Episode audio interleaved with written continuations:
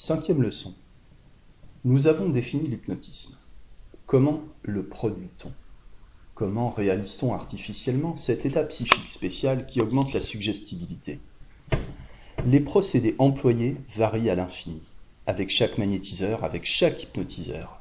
Depuis Mesmer et le marquis de Puységur, jusqu'à l'abbé Faria, Bred et Liébeau, traduisant pour chacun sa conception doctrinale individuelle sur la nature du phénomène. Il est curieux de voir comment les manipulations bizarres et complexes qu'on croyait nécessaires autrefois pour obtenir l'hypnose se sont simplifiées peu à peu pour aboutir au procédé suggestif de l'école de Nancy. Les anciens magnétiseurs, successeurs directs de Mesmer et de Puységur, convaincus de l'existence d'un fluide, s'évertuaient par des passes dites magnétiques à diriger ce fluide à travers l'organisme. Voici par exemple le procédé de Deleuze l'un des magnétiseurs les plus intelligents. Ouvrez les guillemets. Après vous être recueilli, prenez les pouces du sujet entre vos deux doigts, de manière que l'extérieur de vos pouces touche l'intérieur des siens, et fixez vos yeux sur lui. Vous resterez de 2 à 5 minutes dans cette situation jusqu'à ce que vous sentiez qu'il s'est établi une chaleur égale entre ses pouces et les vôtres. Cela fait, vous retirerez vos mains en les écartant à droite et à gauche, en les tournant de manière que la surface intérieure soit en dehors, puis vous les élèverez jusqu'à hauteur de la tête. Alors vous les poserez sur les deux épaules, vous les y laisserez environ une minute, et vous les ramènerez le long des bras jusqu'à l'extrémité des doigts en touchant légèrement. Vous recommencerez cette passe cinq ou six fois en détournant vos mains et les éloignant un peu du corps pour remonter. Vous placerez ensuite vos mains au-dessus de la tête, vous les y tiendrez un moment, et vous les descendrez en passant devant le visage à la distance d'un ou deux pouces jusqu'au creux de l'estomac. Là, vous vous arrêterez environ deux minutes en posant les pouces sur les creux de l'estomac et les autres doigts au-dessus des côtes. Puis vous descendrez lentement le long du corps jusqu'aux genoux, ou mieux, si vous le pouvez, sans vous déranger jusqu'au bout des pieds. Vous répéterez les mêmes procédés pendant la plus grande partie de la séance. Vous vous rapprocherez aussi quelquefois du malade, de manière à poser vos mains derrière ses épaules, pour descendre lentement le long de l'épine du dos et de là sur les hanches et le long des cuisses, jusqu'aux genoux ou jusqu'aux pieds. Après les premières passes, vous pouvez vous dispenser de poser les mains sur la tête et faire les passes suivantes sur les bras en commençant par les épaules et sur le corps en commençant par l'estomac. Fermez les guillemets. Test à simplifier le procédé de la façon suivante. Il se tient debout devant la personne à une certaine distance, se recueille quelques minutes, lève sa main droite à la hauteur de son front et dirige lentement ses passes de haut en bas au devant du visage, de la poitrine et du ventre. Seulement, à chaque fois qu'il relève sa main, il laisse tomber ses doigts, de manière que leur face dorsale regarde le magnétiser pendant son mouvement d'ascension, et leur face palmaire pendant les passes. Ce procédé, ajoute l'auteur, est simple. Trop simple peut-être. Aussi ne conseillerais-je de l'employer que sur des sujets accoutumés déjà au magnétisme et susceptibles de s'endormir facilement. La méthode de Deleuze, avec de légères modifications que j'ai indiquées, et de beaucoup à préférer pour les premiers essais. Il magnétise aussi par la tête. Pour cela, il fait d'abord quelques longues passes de haut en bas, dans la direction des bras au devant du visage et suivant l'axe du corps. Puis il étend ses deux mains à quelques pouces du front et des régions pariétales pendant quelques minutes. Il varie peu la position des mains, se contentant de les porter lentement à droite et à gauche, puis à l'occiput, pour revenir ensuite au front, où on les laisse jusqu'à ce que le sujet soit endormi. Alors il fait des passes sur les jambes et les genoux pour attirer le fluide en bas suivant l'expression des magnétiseurs. Enfin, il magnétise au moyen du regard les somnambules déjà habitués, en engageant le sujet à le regarder le plus fixement qu'il pourra, tandis que de son côté, il fixe sans interruption les yeux sur les siens. Test entrevoyait la vraie formule lorsqu'il ajoute Ouvrez les guillemets. Mais en définitive, tous les procédés réussissent lorsqu'ils inspirent la confiance à ceux qui les emploient et lorsque ceux-ci sont bien pénétrés de leur pouvoir. Fermez les guillemets. La vérité vraie eût été de dire que lorsque le sujet est pénétré de son pouvoir. Le général Noiset procédait aussi par des passes. Il touche les pouces du sujet avec les siens pendant quelque temps pour bien établir la communication entre les deux fluides. Il reporte ensuite les mains sur les épaules du magnétisé, les y laisse pendant quelques minutes et les redescend ensuite à une petite distance des bras et des cuisses jusqu'aux genoux. Il reprend ensuite les pouces et recommence plusieurs fois la même manœuvre. Il place après cela ses mains au-dessus de la tête de la personne, les redescend doucement jusqu'aux genoux et recommence plusieurs fois le même mouvement. Il peut ensuite les placer sur les côtés de manière que ses deux pouces viennent se joindre au creux de l'estomac, ou bien il les appuie sur les tempes, puis les fait redescendre pour recommencer, et ainsi de suite en variant de temps en temps les mouvements toujours de haut en bas. L'auteur ajoute, ouvrez les guillemets, je suis persuadé que la seule condition nécessaire pour obtenir les effets dus au contact des fluides est d'agir avec volonté ferme et avec confiance. La nature des mouvements qu'on opère est assez indifférente en soi-même. Fermez les guillemets.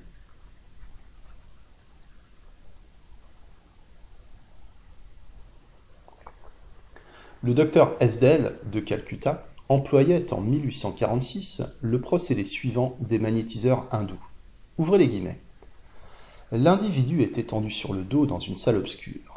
Le magnétiseur se place à la tête du lit et se penche sur le malade, de manière à ce que son visage touche presque le sien. Une de ses mains est appliquée sur le creux épigastrique du patient, tandis que l'autre fait des passes sur sa figure et principalement sur ses yeux. En outre, il lui souffle doucement et fréquemment dans le nez, entre les lèvres et sur les globes oculaires. Fermez les guillemets. Les passes et les manipulations plus ou moins simplifiées, variables avec chaque opérateur, ont persisté jusqu'à nos jours. Cependant, la formule vraie de l'hypnose était trouvée depuis 1814 par l'abbé Faria. Convaincu que l'imagination du sujet était tout, que le fluide n'était rien, l'abbé Faria hypnotisait par simple affirmation, par simple suggestion.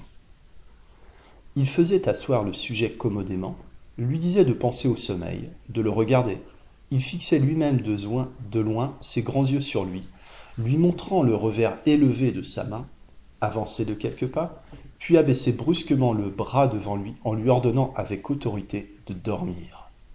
Quelquefois, mais rarement, il marchait jusque vers lui en lui appuyant le doigt sur le front. Il répétait le commandement Dormez. Trois fois au moins sur cinq, dit le général Noiset. Je l'ai vu réussir ainsi en moins d'une minute. Fermez les guillemets.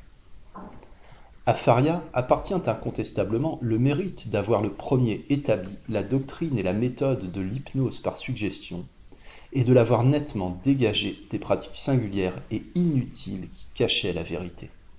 Cependant, l'abbé Faria ne fit plus école. La vérité nue et simple ne pouvait s'imposer. De nos jours encore, on l'a bafoué du nom d'imposteur, Voici ce que disent de lui en 1881 Bourneville et Rognard. Ouvrez les guillemets. L'abbé Faria, qui mourut avec la plus belle réputation de charlatan comme du monde ait jamais eu, et surtout mieux mérité, pour augmenter le merveilleux de ses expériences et partant donner plus d'éclat à ses représentations, avait imaginé une méthode qui n'eut point d'imitateur et ne réussit guère qu'entre ses mains. Fermez les guillemets. Chose singulière, la méthode de Faria eut pour imitateur messieurs Bourneville et Rognard eux-mêmes, voici les procédés qu'ils signalent. Premièrement, on tient les pouces du sujet dans ses doigts et on maintient son regard fixe sur lui. Au bout de deux ou trois minutes, ses yeux rougissent, les larmes baignent ses paupières. Souvent, il ferme les yeux et tombe. Si cet effet ne se produit pas, on laisse alors les mains du sujet et on lui applique les pouces sur les globes oculaires en refermant les paupières supérieures. Le sommeil est alors immédiat. Deuxièmement, la simple application des pouces sur les globes oculaires peut quelquefois provoquer l'hypnotisme sans fixation préalable. Troisièmement, on peut combiner les deux méthodes, fixer les yeux du malade en lui appliquant les pouces sur les sourcils, les autres doigts en serrant les tempes. Quatrièmement, on place entre ses yeux un corps quelconque, crayon, porte-plume en argent, et on lui dit de regarder fixément. N'est-ce pas là, en somme, le procédé de Faria? Fixation de ses yeux sur du sujet, la seule différence, c'est que Faria ajoutait le mot dormez. Ouvrez les guillemets.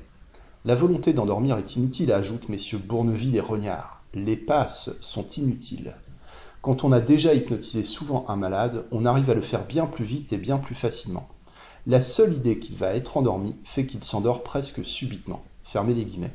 C'est la doctrine même de l'abbé Faria, c'est son procédé. Ce procédé peut s'appeler l'hypnotisation par simple suggestion.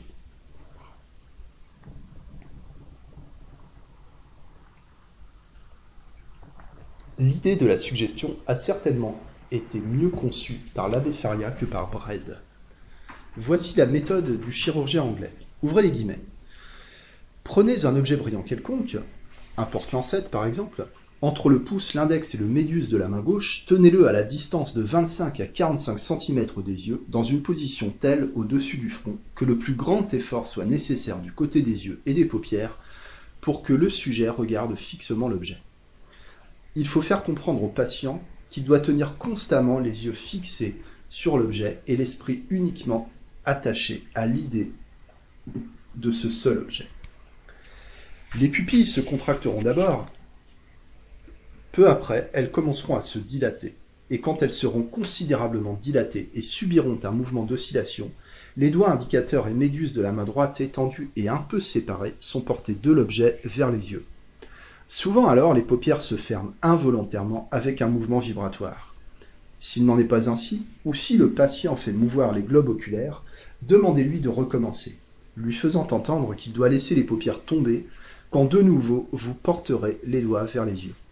Mais que les globes oculaires doivent être maintenus dans la même position et l'esprit attaché à la seule idée de l'objet au-dessus des yeux. Il arrivera en général que les yeux se fermeront avec un mouvement vibratoire. Fermez les guillemets. On voit que pour Bredd, il y avait deux choses. La concentration fixe de l'œil visuel amenant un phénomène physique ou physiologique. Ouvrez les guillemets la paralysie des muscles releveurs de la paupière supérieure, la paralysie des centres nerveux dans les yeux et leur dépendance, ouvrez les guillemets, et la concentration de l'œil mental de l'attention sur un objet. Ce n'est pas la conception nette de la suggestion pure telle que Faria l'avait formulée, telle que Liebo devait la retrouver. Ainsi, les successeurs de Bredd, mal éclairés sur la doctrine suggestive de l'hypnotisme, continuèrent-ils à procéder empiriquement, soit par fixation des yeux, soit par des passes? Voici le procédé de M. Richet. Ouvrez les guillemets. Je prends chacun des pouces du sujet dans une main et je les serre fortement, mais d'une manière assez uniforme. Je prolonge cette manœuvre pendant 3 à 4 minutes. En général, les personnes nerveuses ressentent déjà une certaine pesanteur dans le bras, au coude et surtout au poignet. Puis je fais des passes en portant les mains étendues sur la tête, le front, les épaules, mais surtout les paupières. Les passes consistent à faire des mouvements uniformes de haut en bas, au devant des yeux, comme si en abaissant les mains on pouvait faire fermer les paupières. Au début de mes tentatives, je pensais qu'il était nécessaire de faire fixer un objet quelconque par le patient, mais il m'a semblé que c'était là une complication inutile. La fixation du regard a peut-être quelque influence, mais elle n'est pas indispensable. Fermez les guillemets. À la salpêtrière, la conception de l'hypnose se modifie. C'est une névrose qu'on ne produit que chez les hystériques. Névrose à trois phases. Léthargie, catalepsie, somnambulisme. Les trois états différents peuvent s'obtenir d'emblée, l'un ou l'autre, suivant les sujets, par fixation du regard la léthargie se transforme en catalepsie par l'ouverture des yeux des sujets. La catalepsie redevient léthargie par l'occlusion des yeux ou l'obscurité. Les deux se transforment en somnambulisme par friction légère du vertex du sujet, et le somnambulisme devient de nouveau léthargie par compression légère des globes oculaires.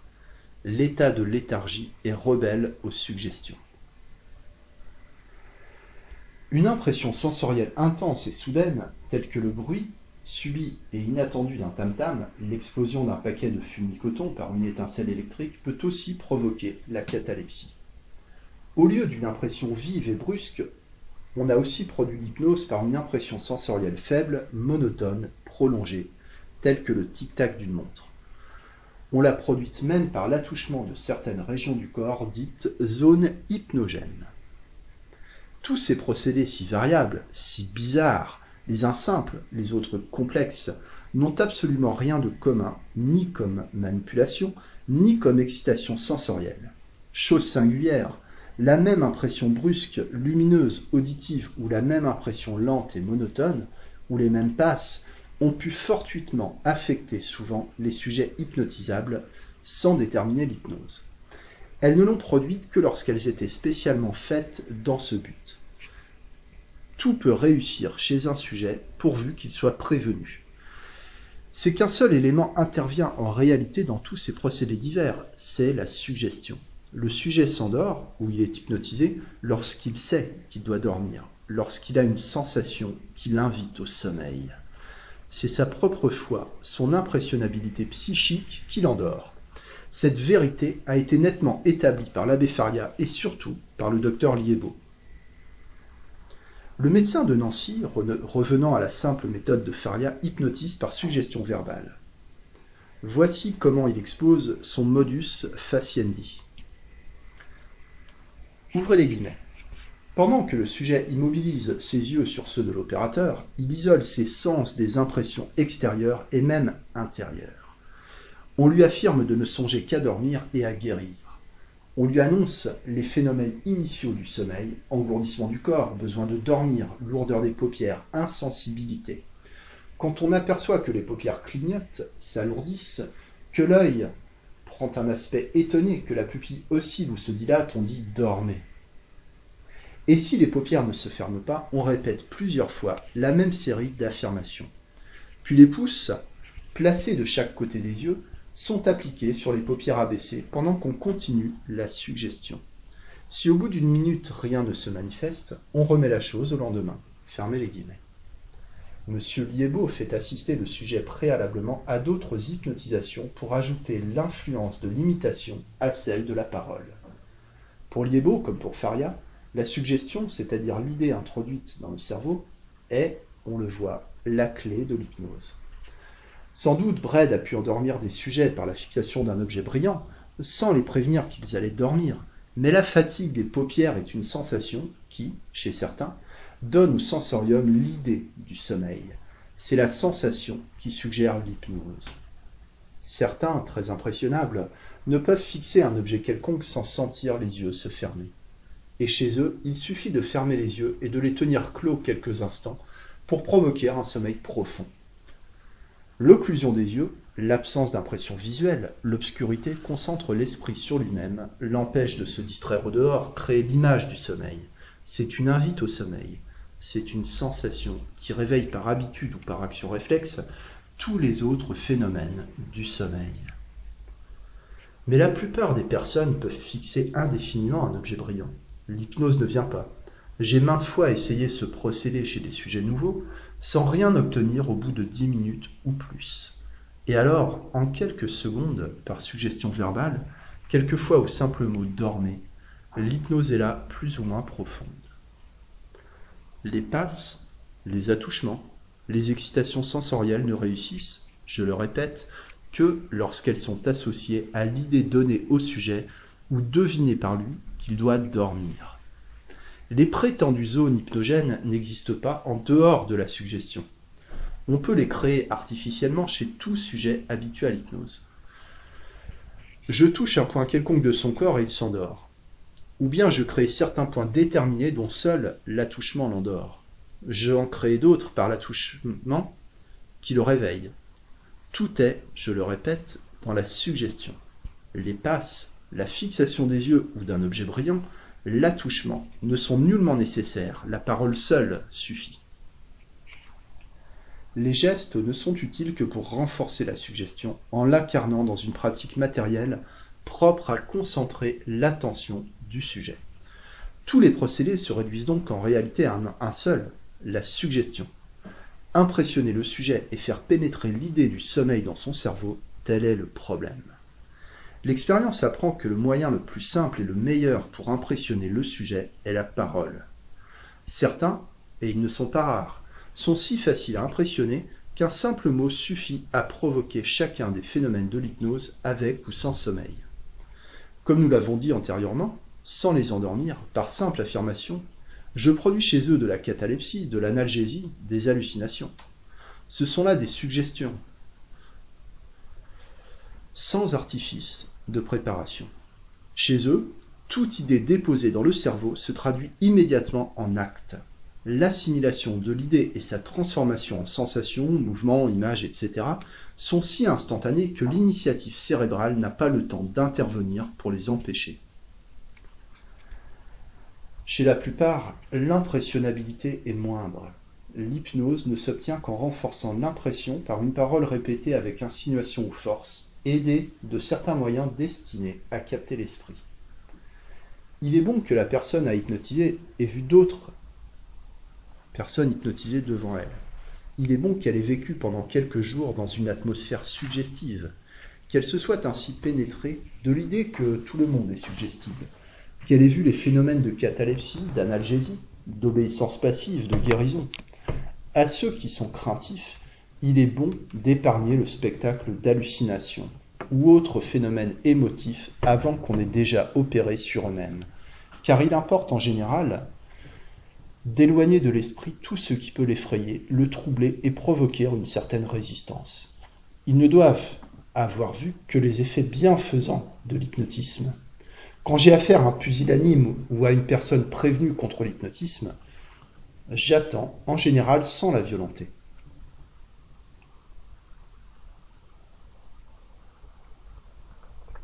Je lui insinue simplement que la suggestion lui serait utile. Je lui montre des effets heureux et j'attends qu'elle me les demande elle-même. On trouve en ville beaucoup de personnes terrorisées par des médecins incompétents sur les dangers de l'hypnotisme. Dans les hôpitaux, on trouve des malades défiants qui se figurent qu'on veut en faire des sujets d'expérience. On se heurte alors à quelques résistances. La personne qu'on a l'intention d'hypnotiser doit être, si possible, dans un milieu dévoué et confiant en l'opérateur. Alors, en peu de temps, le terrain est préparé. Le sujet se livre sans arrière-pensée. L'hypnose est en général facile. Le sujet est couché ou commodément assis sur un fauteuil. Je le laisse se recueillir quelques instants tout en disant que je vais l'endormir très facilement d'un sommeil doux, calme, comme le sommeil naturel. J'approche une main doucement de ses yeux et je dis dormez. Quelques-uns ferment les yeux instantanément et sont pris. D'autres, sans fermer les yeux, sont pris le regard fixe et avec tous les phénomènes de l'hypnose. D'autres présentent quelques clignements de paupières. Les yeux s'ouvrent et se ferment alternativement. En général, je ne les laisse pas longtemps ouverts. S'ils ne se ferment pas spontanément, je les maintiens clos quelque temps et si je surprends quelques résistances, j'ajoute Laissez-vous aller, vos paupières sont lourdes, vos membres s'engourdissent, le sommeil vient, dormez. Il est rare qu'une ou deux minutes se passent sans que l'hypnose soit arrivée. Quelques-uns restent d'emblée immobiles et inertes, d'autres cherchent à se ressaisir, rouvrent les yeux, se réveillent à chaque instant. J'insiste, je maintiens les paupières closes et je dis continuez à dormir. Dans la pratique hospitalière où l'imitation joue un rôle considérable, où l'autorité du médecin est plus grande, où les sujets sont plus dociles, moins raffinés, plus aisés à être impressionnés, cela se passe le plus souvent ainsi. Les quatre cinquièmes au moins de nos sujets tombent ainsi dans un sommeil profond avec amnésie au réveil. D'autres, moins bien préparés, moins dociles, surtout dans la clientèle de la ville, se laissent aller plus difficilement. L'hypnose étant moins profonde, ils n'ont pas conscience qu'ils sont influencés. L'opérateur surprend dans l'attitude du sujet une certaine inquiétude. Quelquefois, le sujet dit qu'il ne dort pas, qu'il ne peut pas dormir. J'insiste, je lui dis, je sais que vous m'entendez, vous devez m'entendre. Vous pouvez être hypnotisé tout en m'entendant. Le sommeil complet n'est pas nécessaire. Ne parlez pas, tenez les yeux clos, écoutez bien, etc. Je tâche ainsi de capter son esprit soit par insinuation douce, soit par autorité, suivant l'individualité psychique du sujet. Et je lève doucement le bras en l'air. J'obtiens souvent alors, même quand le sujet ne croit pas être influencé, une catalepsie suggestive plus ou moins irrésistible, parfois des mouvements automatiques, puis de la contracture.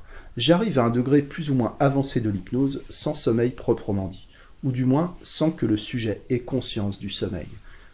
Quelquefois, dans la même séance, j'arrive graduellement chez lui à réaliser toute la série des phénomènes. Chez certains qui paraissent récalcitrants, Il m'est arrivé d'obtenir ainsi par suggestion l'amnésie au réveil. D'autres ne franchissent pas les premiers degrés dans la première séance. Dans les suivantes, ils peuvent arriver à l'hypnose complète, mais tous n'y arrivent pas. L'opérateur doit avoir une assurance calme et froide.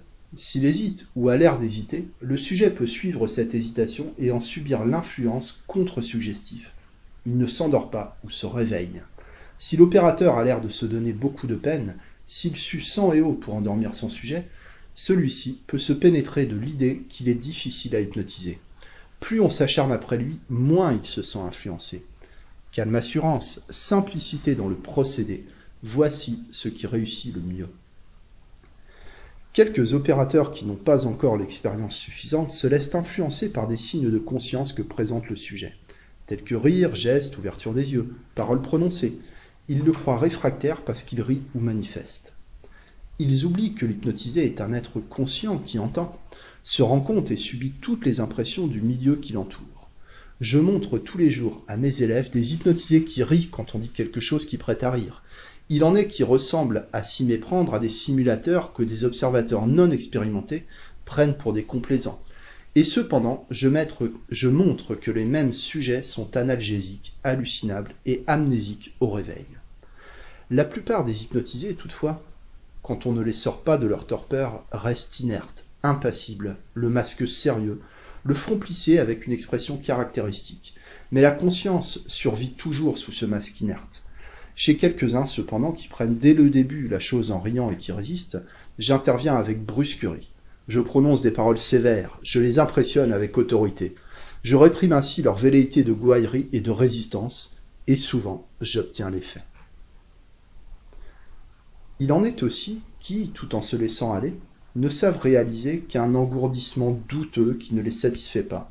J'arrive parfois à transformer cet état en sommeil profond en disant du sujet Je vous laisse vous rendormir seul, gardez les yeux fermés, le sommeil va venir. Et je le laisse. Au bout d'un certain temps, un quart d'heure par exemple, je retourne à lui et je dis Continuez à dormir. Quelquefois, je constate alors que la catalepsie existe que les phénomènes de l'hypnose sont bien accentués, même avec amnésie au réveil chez quelques-uns. À la séance suivante, j'obtiens en général l'hypnose profonde en quelques secondes. Voilà dans ces grands traits notre procédé d'hypnotisation.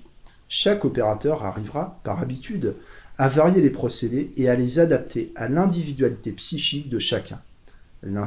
L'insinuation douce convient mieux pour les uns, la brusquerie pour les autres, l'occlusion des yeux, quelques frictions sur les globes oculaires, l'exhortation prolongée, continue, grisant et berçant graduellement chez ceux-ci, l'affirmation sur un ton d'autorité sans réplique chez ceux-là, une suggestion matérielle telle que chaleur, engourdissement, concentrant l'attention sur une sensation et captivant le sensorium pour l'empêcher de se diffuser sur d'autres objets, tout cela n'est pas susceptible de règles fixes chaque opérateur arrivera par habitude à se faire son modus faciendi.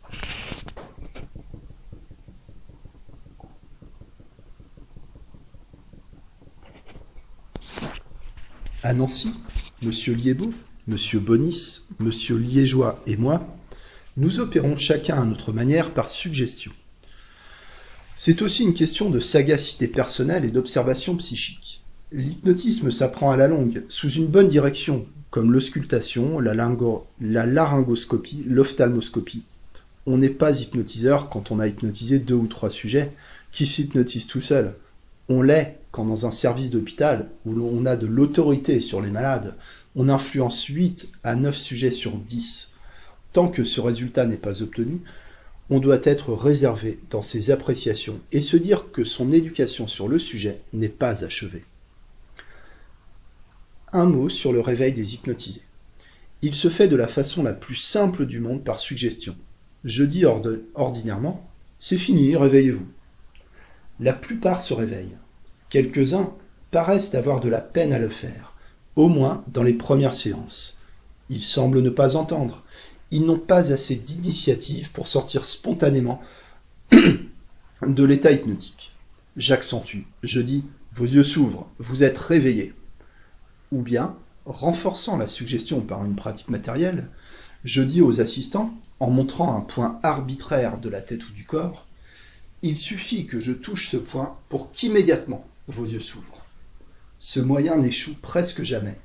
Je touche ou je presse quelque peu cette région pour que le réveil se fasse. Je n'emploie jamais de friction ni d'insufflation sur les yeux. Le réveil est on ne peut plus facile quand on est bien pénétré de cette vérité que tout est dans la suggestion.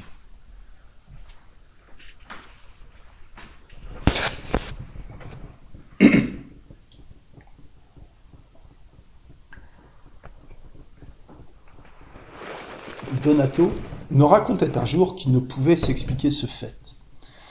Des sujets hypnotisés par lui, dans les sciences publiques, étaient repris en sous-œuvre par certaines personnes. Or, il arrivait quelquefois qu'un de ces sujets, après avoir été par elles facilement hypnotisé, cataleptisé, halluciné, de toute façon, on ne, ne pouvait plus être réveillé par l'assistance. Insufflation, flagellation, aspersion de froide, rien ne réussit. On appelle Donato qui souffle simplement sur le visage de l'hypnotisé. Instantanément, le réveil a lieu. Est-ce là une vertu particulière au magnétiseur? J'ai expliqué à Donato, qui a saisi facilement mon explication, le phénomène mécanique. La personne inexpérimentée veut réveiller le sujet. Celui-ci ne se réveille pas tout de suite. L'opérateur s'inquiète et témoigne son inquiétude. Il frictionne, souffle, ouvre les yeux du sujet, s'acharne après lui. Celui-ci, témoin muet des efforts et des inquiétudes de l'entourage, se confirme de plus en plus dans l'idée que son réveil est difficile, jusqu'à ce qu'arrive l'homme dans lequel il a confiance ou qui agit simplement et avec assurance. J'ai vu à Nancy un sujet hypnotisé par un magnétiseur de passage et qui tombait parfois dans des accès d'hypnotisme spontanés. Il restait des heures sans qu'on pût le réveiller. Un jour, un de nos anciens chefs de clinique, expert en la matière, est appelé pour le réveiller. Il affirme au sujet qu'il va se réveiller dans une minute par l'attouchement d'un certain point sur le crâne. Au bout de ce temps, les yeux s'ouvraient en effet. Ce n'est pas toujours l'ordre de se réveiller qui suffit, c'est l'affirmation calme et sûre d'elle-même que le sujet va se réveiller. Si j'insiste sur ce fait, c'est pour bien montrer combien nous avons raison de dire que tout est dans la suggestion.